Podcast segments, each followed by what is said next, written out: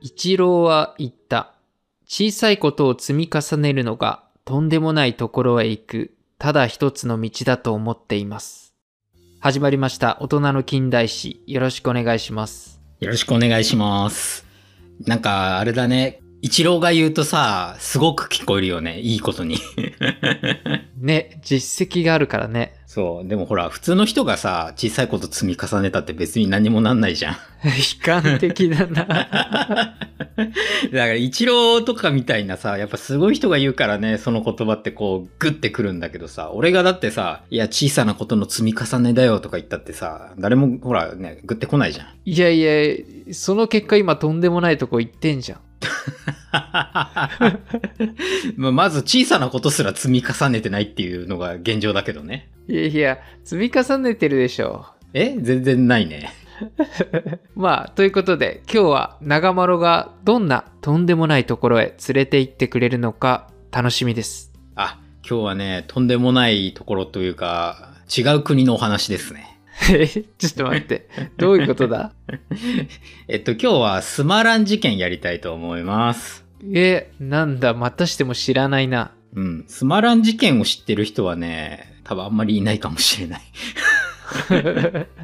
スマラン事件っていうのは、えっとね、1945年の10月15日から19日にかけてなんだけれども、5日間戦争とも言われてたりするんだけど、はいはい。ジャワ島のスマランっていう都市があって、スマランっていうのはそのジャワ島の大体真ん中ぐらいの都市なんだけれども、うん。そこで起こった事件なんだよね。はいはい。そう。で、今日はちょっとそれを題材にというところで。うん。で、スマラン事件は、あの、もちろんその、1945年って言ったからもうお分かりの通りさ、まあ、日本が関係してくるのよ。はいはい。で、ちょっと事件のその背景を説明する前に、ちょっとインドネシアっていうそのところのちょっと軽い歴史のところから入っていかないといけないんで、そこから説明しますというところで。はい。まずインドネシアってもともと日本がさ、インドネシアをこう占領する前っていうのはオランダが統治してたんだよね。はいはい。で、オランダ領として、まあ、統治されていたのにも歴史があって、大体大航海時代っていうのがヨーロッパで始まってさ、こうどんどんどんどんヨーロッパ諸国がさ、こう植民都市を求めて世界に散らばっていくわけよ。うん、その流れでオランダもインドネシアを植民地にしていくわけよ。はい。で、1609年に東インド総督っていうのをあの置いて、まあ、そこからが一応このオランダ統治の始まりとも言われてるんだけれども、うんうん、だからもうそんな1600年ぐらいからもうね、日本で言ったら関ヶ原とかその辺じゃん。うん。その辺からさ、もうずっとオランダの統治が始まってたわけよ。はいはい。で、オランダっていうのはさ、もちろん植民地だからさ、現地の人たちを、こう、儲かる商売をしたいがために、例えばさ、コーヒーだったりとか、サトウキビとか、まあ、とお茶とかタバコとか、そういったものを栽培させて、で、それをこう、安値で買い上げて、利益を得てたんだよね。はい。で、これ、現地の人からするとさ、まあ最終的にでも働く場所も与えられていいんじゃないかとかって思う方もいるかもしれないけれども、実際、結構本当に安値で買い叩かれてたっていうのもあるし、うん、そもそも、もともと米農家だった人たちも、あい、じゃあコーヒー作れ、タバコ作れとか言って食えないものを作らされるわけよ。うんうん、だから、もともとやってた農業っていうのがもうめちゃめちゃになっちゃって、実際インドネシアでは、あの、たびたび飢饉なんかも起きてたりするのよ。はい。まあそういった形で現地の人っていうのはかなりこう絞り取られてたし、すごい辛い目に遭ってたわけよ。うん、うん、で、まあ、だんだん時代が経つとさ、こう、ちょっと倫理的な部分で、ほら、例えばさ、アメリカだったら黒人解放みたいな動きが出たりとかしたじゃん。うん。そういう流れで、やっぱり倫理的にさ、そういう現地の人間を、そういうふうに扱うのはどうなのっていう流れも出てきたから、いわゆるその強制栽培方法っていうのは、だんだんだんだんこう、緩和されていくのよ、時代とともに。はいはい。まあただ、とはいっても、やっぱり植民地の現地の人間よりも、まあ、例えばこの場合だったらオランダ人の方が偉いみたいな、その上下関係っていうのはあったし、うん、インドネシアに限って言えば、そういう強制栽培みたいなものはなくなってったんだけれども、あそこって油田があるの。油田っていうか石油が出るから、油田開発にシフトしていくわけよ、どんどん。うん、結局のところさ、こう、例えばコーヒーとかさ、サトウキビとかさ、そういったものの栽培っていうのだってさ、まあオランダが儲けたいがためじゃん。うん。で、じゃあ石油っていうのも結局さ、オランダがもちろん使う分もあるけれども、結局資源の搾取をすることによって儲けられるんだよね。はいはい。っていうような形で、やっぱり虐げられてるっていう、この関係性っていうのはずっと変わらなかったのよ。うんうん。甘くはなってきたとは言ってもね。はい。で、ただ甘くなってきたっていうのはどういうところかっていうと、例えば現地に学校作ったりするのよ。うんうん。で、学校を作ると、どんどんどんどん勉強する人が出てくるでしょ、現地の人間でも。はい。そうすると、現地の知識層が増えるのよ。で、知識層が増えると、これはおかしいぞってことに気づくのよ。逆に言うとそういうのがないと、これがおかしいって気づけないんだよね。ああ、はいはい。そう。で、知識層がそうやってさ、増えてったことによって、まあ学校とかそういう教育っていうのがこう充実してきてね。で、増えてきたことによって、インドネシアはインドネシア人の国にするべきじゃないかっていうさ、いわゆるナショナリズム、まあ民族自立の運動っていうのがこうちょっと出始めてくるのよ。はいはい。ただ、そういう運動がこう出始めても、オランダにもう鎮圧される、もう武力で鎮圧されるっていうような状態だったわけ。うんうん。まあ、これがざっと、そのちょっと、第二次世界大戦前の、あの、インドネシアの部分になるんだよね。はいはい。まあ、そんな中、日本っていうのは、インドネシアにこう侵略していくわけよ。うんで、1939年に第二次世界大戦が始まって、うん。うん。で、1940年の5月15日に、オランダがドイツに降伏するのよ。はいはい。まあ、本国の話ね。本国オランダはドイツに占領されちゃうわけね。ナチスドイツに。うん。で、オランダの政府っていうのはイギリスに亡命するから、オランダっていう国が消滅するわけじゃないんだけれども、インドネシアはじゃあどうだったのかっていうところで、インドネシアはオランダのその亡命政権、イギリスに逃げてた亡命政権参加であり続けたんだよね。うんうん。まあ、要はドイツに本国占領されちゃったから、インドネシアがドイツになりましたってことはなくって、うん。オランダの亡命政権がこう管理するっていうの、管轄みたいな感じにはなってたのよ。はいはい。まあ、ドイツもさ、ヨーロッパ戦線で忙しいからさ、そんな東アジアのさ、こう、まあ、東南アジアとかそういったところのさ、要はイギリスだったりオランダだったりとかさ、フランスだったりとかそういったところの国の領土までどうにかするっていうことはできなかったわけよ。うんうん。で、そんな中、日本が1942年の2月に侵攻してくるわけ。はいはい。インドネシアにね。うん。で、これはもう全然勝負になんなくって、日本軍はもう全然意気揚々とした感じで、ピンピンした状態で来てるわけよ。うんうん。で、オランダっていうのはさ、そもそも本国がさ、乗っ取られちゃってるわけじゃん。うん。やっぱり本国がピンチの時にさ、そもそもさ、そんなに兵隊をさ、そういう植民地とかに割かないじゃん。うんうん。だからさ、要は1軍はみんなヨーロッパに行ってて、2軍部隊みたいなのしかいなかったわけよ。はいはい。だからまああっという間に日本に敗れて、全面降伏するんだよね。うん。そこから日本の軍政下に置かれるインドネシアは。はいはい。でちなみにこの1942年の2月に日本が侵略したことによって、約350年も続いてたオランダの支配っていうのは実質的にここで終了するわけ。はいはい。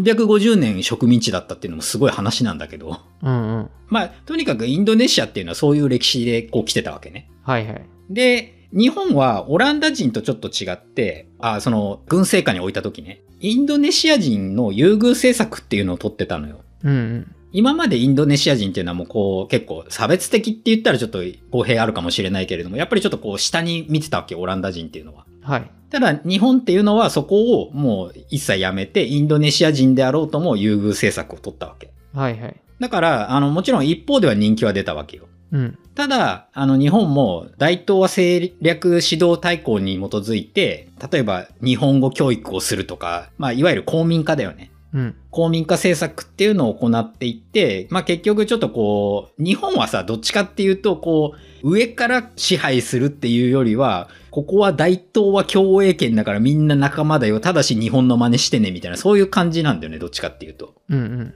まあ現地の人からしたら変わんないじゃんっていう話にはなってくるんだけど、はい。で、一方、日本もインドネシアを独立させようっていう動きはちょっとあって、うんうん。それはさっき言ったさ、結局、大東は共栄圏を作るために別に日本の植民地を作りたいっていうのはまああったと思うけど、どっちかっていうと、こう、共栄して生きていけるような、そういう国を作りたかったっていうのもあったと思うから、まあ別に独立に反対してたってわけじゃないんだよね、インドネシアの。はいはい。だから、インドネシアのそういう独立したいなっていう人たちを教育したりっていうこともしてたのよ。うんうん一方で。まあ、あの、名前で言うと、スカルノとかハッタっていう人が有名なんだけれども、あ、スカルノってあれね、デヴィ夫人の夫ね、旦那さん。ああ、そうだよね。そう、スカルノ大統領、後に大統領になる。で、例えばそういった人たちっていうのは結構日本びいきにな人なんだけど、まあそれはそういう理由があってっていうところなんだよね。うんうん。で、まあそういった人たち中心にこう独立の準備っていうのがどんどん進められてたわけ。まあ実際日本がどこまで本気だったかっていうのはちょっともう別問題なんだけど。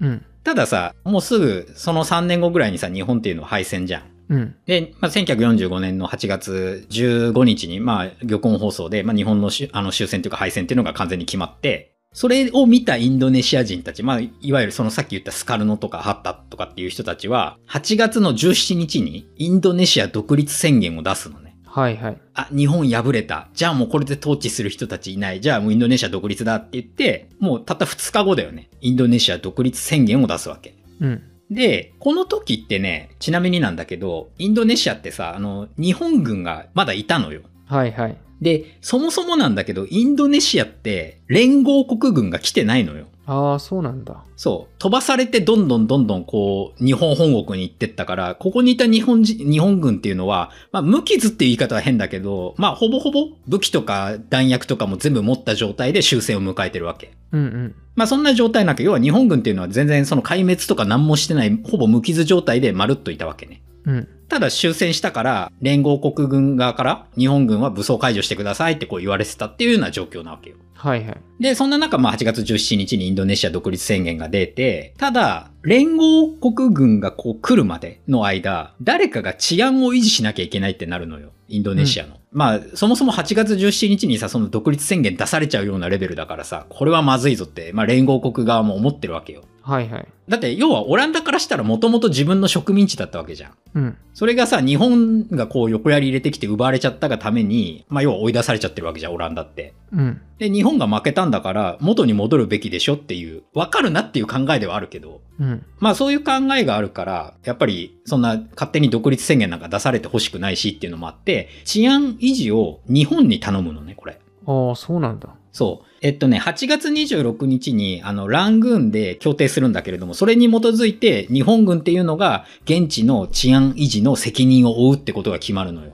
うん。これは、ほら、日本軍がさ、要は、ほぼほぼ無傷で残ってたから、もうそれを利用しない手はないっていう感じだよね。はいはい。まあ、これはまたちょっと微妙な話にはなってくるけど、たださ、連合国側もさ、なかなかさ、来てくれないのよ、インドネシアに。はいはい。まあ理由は様々あるんだよ。ヨーロッパだってそんなにさ、余力あるわけじゃないし、っていうのもあるし、まあそもそももう日本負けて降伏してるから、で、その日本軍が一応守ってるし安心でしょっていうところもあったのかな。ちょっといろいろ理由あると思うんだけど。うん。だから連合国軍側の派遣要員っていうのが本当もう微量な数しか来なくって、全然さ、要は治安を維持するのに必要な兵力が全然来ないのよ。うんうん。だから、なかなか日本軍っていうのは交代できないでいたのね。はいはい。日本軍の立場からしたらめちゃめちゃ微妙だと思わないそうだね。だって、敗戦してさ、もう武装解除してくださいって言われてるけど、治安維持してくださいって言われてて、なんか武器持ってんだよ。治安維持は、あれな、連合国側から言わ言われてんの。そじゃあ、あれだね、インドネシアの、まあ、独立を目指そうとする人たちが、まあ、敵みたいな感じなのかな。う。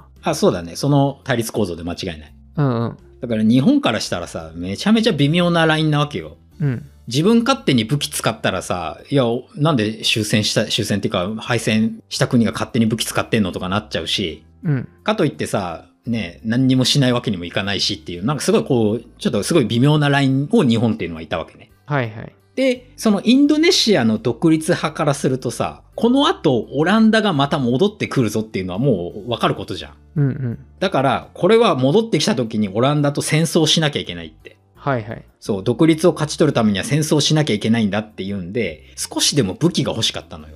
うん。だから、その独立派の人たちっていうのは、日本軍のところ行って、こう、武器の引き渡しを求めるんだよね。はいはい。で、もちろんこれは日本軍は断るのよ。うん。これはなんでかっていうと、連合国側からもそう言われてたから、いや、絶対渡しちゃダメだよ、みたいな。はいはい。まあ、わかるよね。 あの、渡したらだって絶対いいこと起きないじゃん。うん。そう。だから、日本っていうのは立場的にすごい微妙なところだったんだけど、まあ、仕方なく言いつけられたから、とりあえず武器は自分らが持つしかないみたいな、そんな感じ。はいはい。本当は武装放棄してから武器なんか捨てなきゃいけないんだけどっていうところもあるんだけどね。うんうん。で、インドネシアの独立派っていうのはどんどんこう要求がエスカレートしてくるのよ。うん、そんな感じだから。例えば、9月に入った時に、もう日本軍の部隊とか、まあ倉庫とかがあるんだけど、そういったところも襲撃し出すのよ。はいはい。で、もう無理やり武器を強奪したりっていううんこ。とも、まあそういう事件もだんだん起きてくるわけね。はいはい。で、これはね、あの、やっぱり連合国軍側がこう徐々にだけれども、どんどんどんどんインドネシアに切り出してて、うん。だから焦ったんだよね。ああ、はいはい。やばい、このままじゃ丸腰のままじゃ戦えないって言って、な、とりあえず武器を手に入れないとっていう感じ。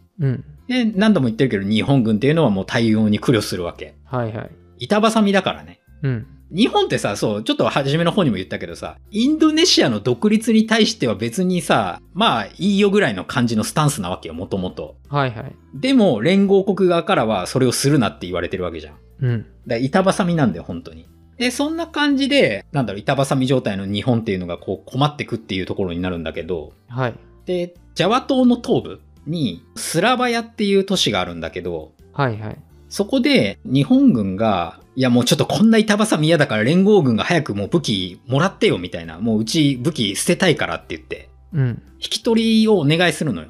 ああ、はいはい。そうそう。で、それで連合軍が、よいしょ分かった、OK だっつって OK 出すんだけど、うん。ただね、これがねあんまり良くなかったんだけど、じゃあ日本軍は武器捨てちゃうから、あの治安維持は現地の人たちの警察に任せようってなるのよ。はいはい。現地人ってインドネシア人じゃん。うんだから、結果的に独立派にそこから武器が回るのよね。うん。ああ、はいはい。だから結局さ、現地の警察だっつったってインドネシア人なわけじゃん。うん。それはインドネシア独立派の方の味方するよねっていう。はいはい。そう。で、そんな感じでさ、東部の方でそういうことが起きて、だから他の地域でも、なんかそれを先例にして、独立派がさ、よし、同じことやれやれっていう感じになってくるのよ。だから盛り上がってきちゃうわけね、要は独立派の運動が。うんうん。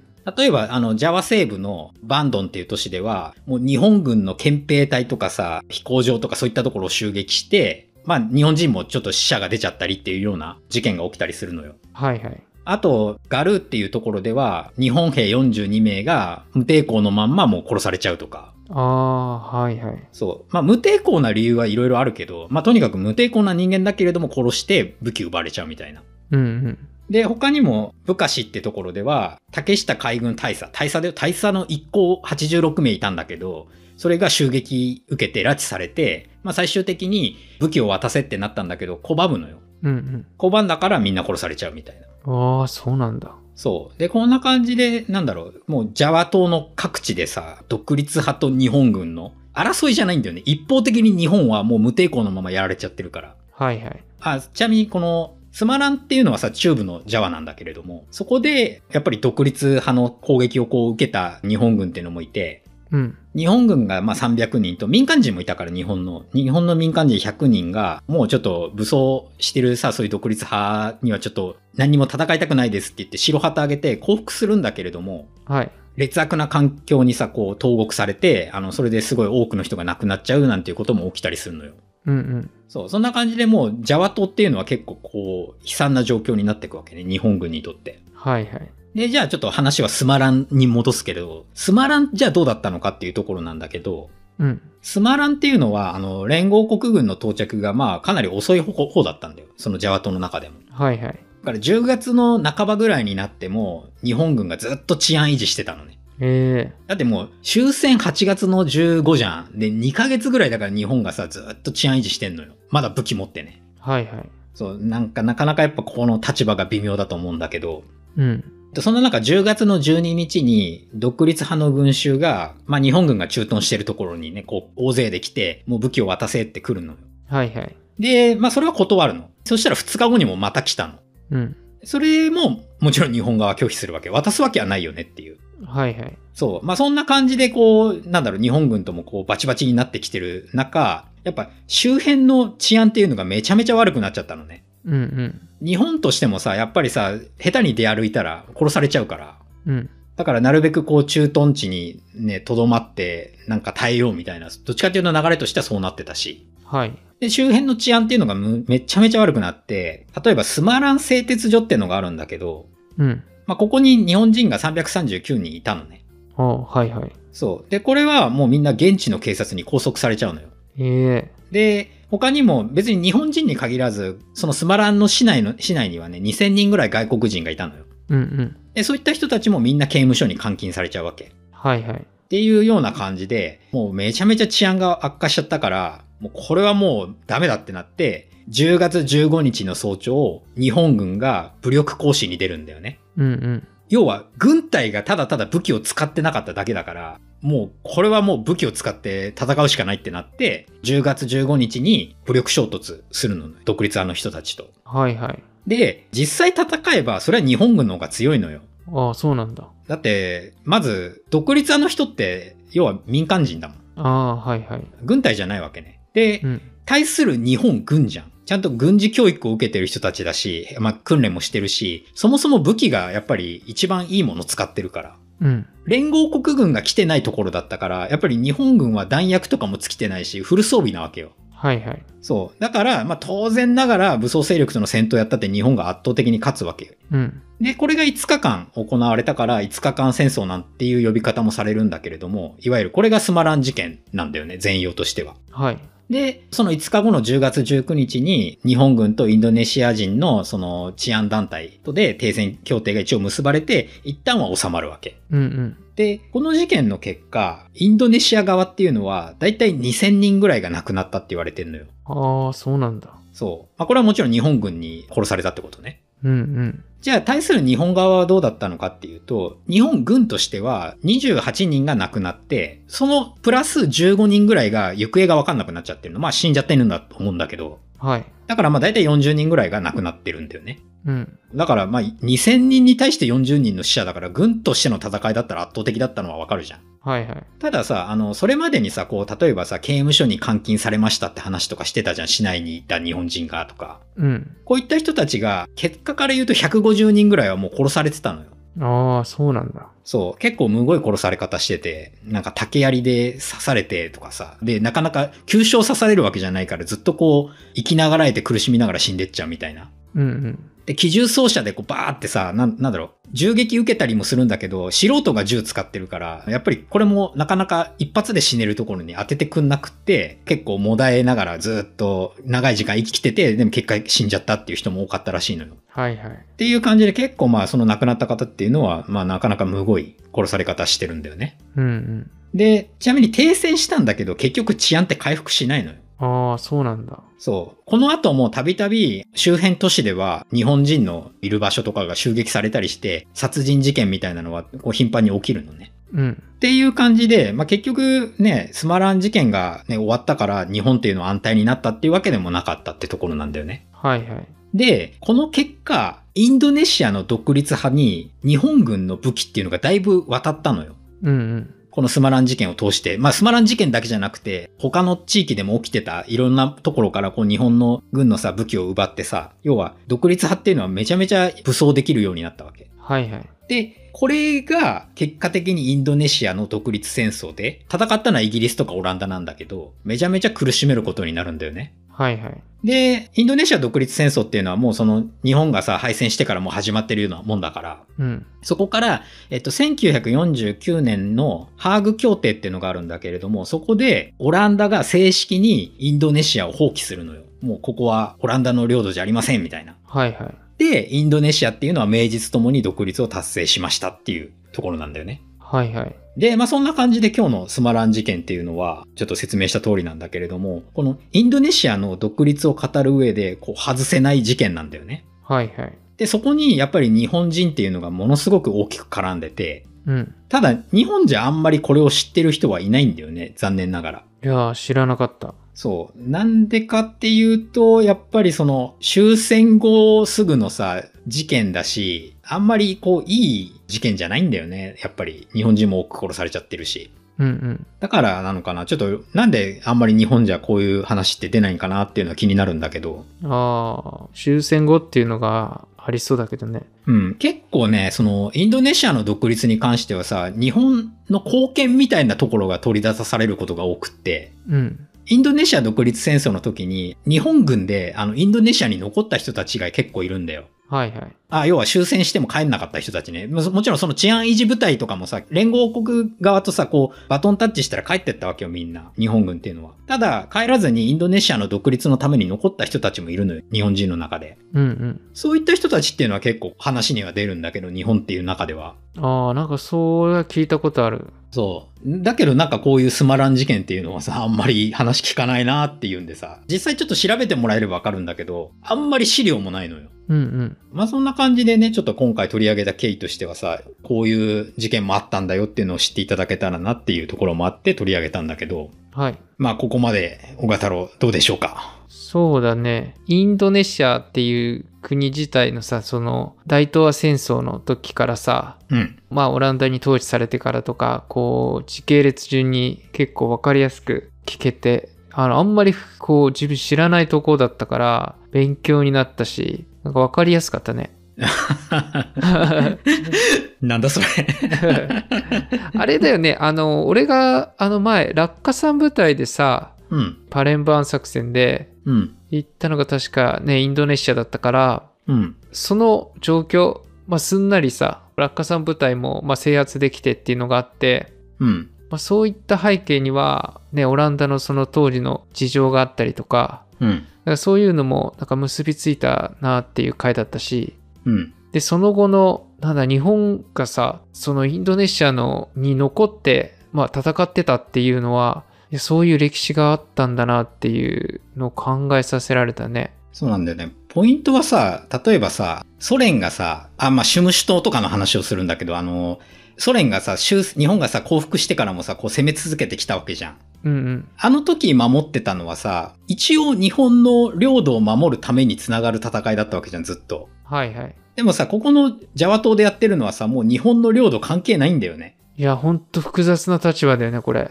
そう、すごいね、多分ね、いた人たち、その日本軍っていうのはすごいもう葛藤っていうかな、もう俺たちは何と戦うんだみたいな感じになってたと思うんだけど、うんうん。だって言ってしまえば関係ないじゃん、もう負けたんだよって、俺らはさっさと日本帰りたいんだよっていう人たちだと思うんだよ。はいはい。でも治安維持やれっつってさ、命令されてさ、別に戦う相手も別にもう自分の敵でもない人たちと戦うみたいなさ、うんすごい立場複雑だったと思うよ。うん。ああ。いやこの人たちって、なんか、その後、B 級とか A 級裁判で裁かれたんかなあ、裁かれてる人もいるもちろん。あ、いるんだ。なんか、それもまた複雑だね。結局さ、裁かれた人たちっていうのはさ、その今まで何をやってきたかで裁かれてるわけだからさ、なんだろう、ここで例えば連合国側に役に立ったからどうこうっていうのは多分そこまで関係ないんだよ。ああ、そうなんだ。うん。実際あの、ジャワ島ってさ、あの、いわゆる慰安所みたいなのも作られたりしてさ、うんうん。ちょうどこのスマランなんかでも、その慰安所っていうのがあったんだけど、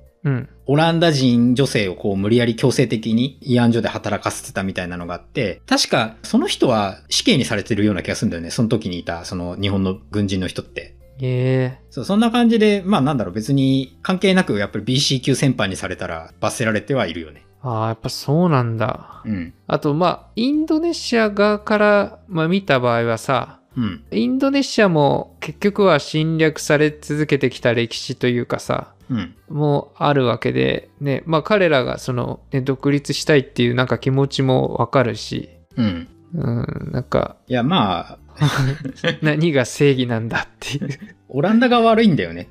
うん、で、日本はちょっと中途半端なことしちゃったから日本も悪くなったって感じだよね。ああーはいはいはい。うん。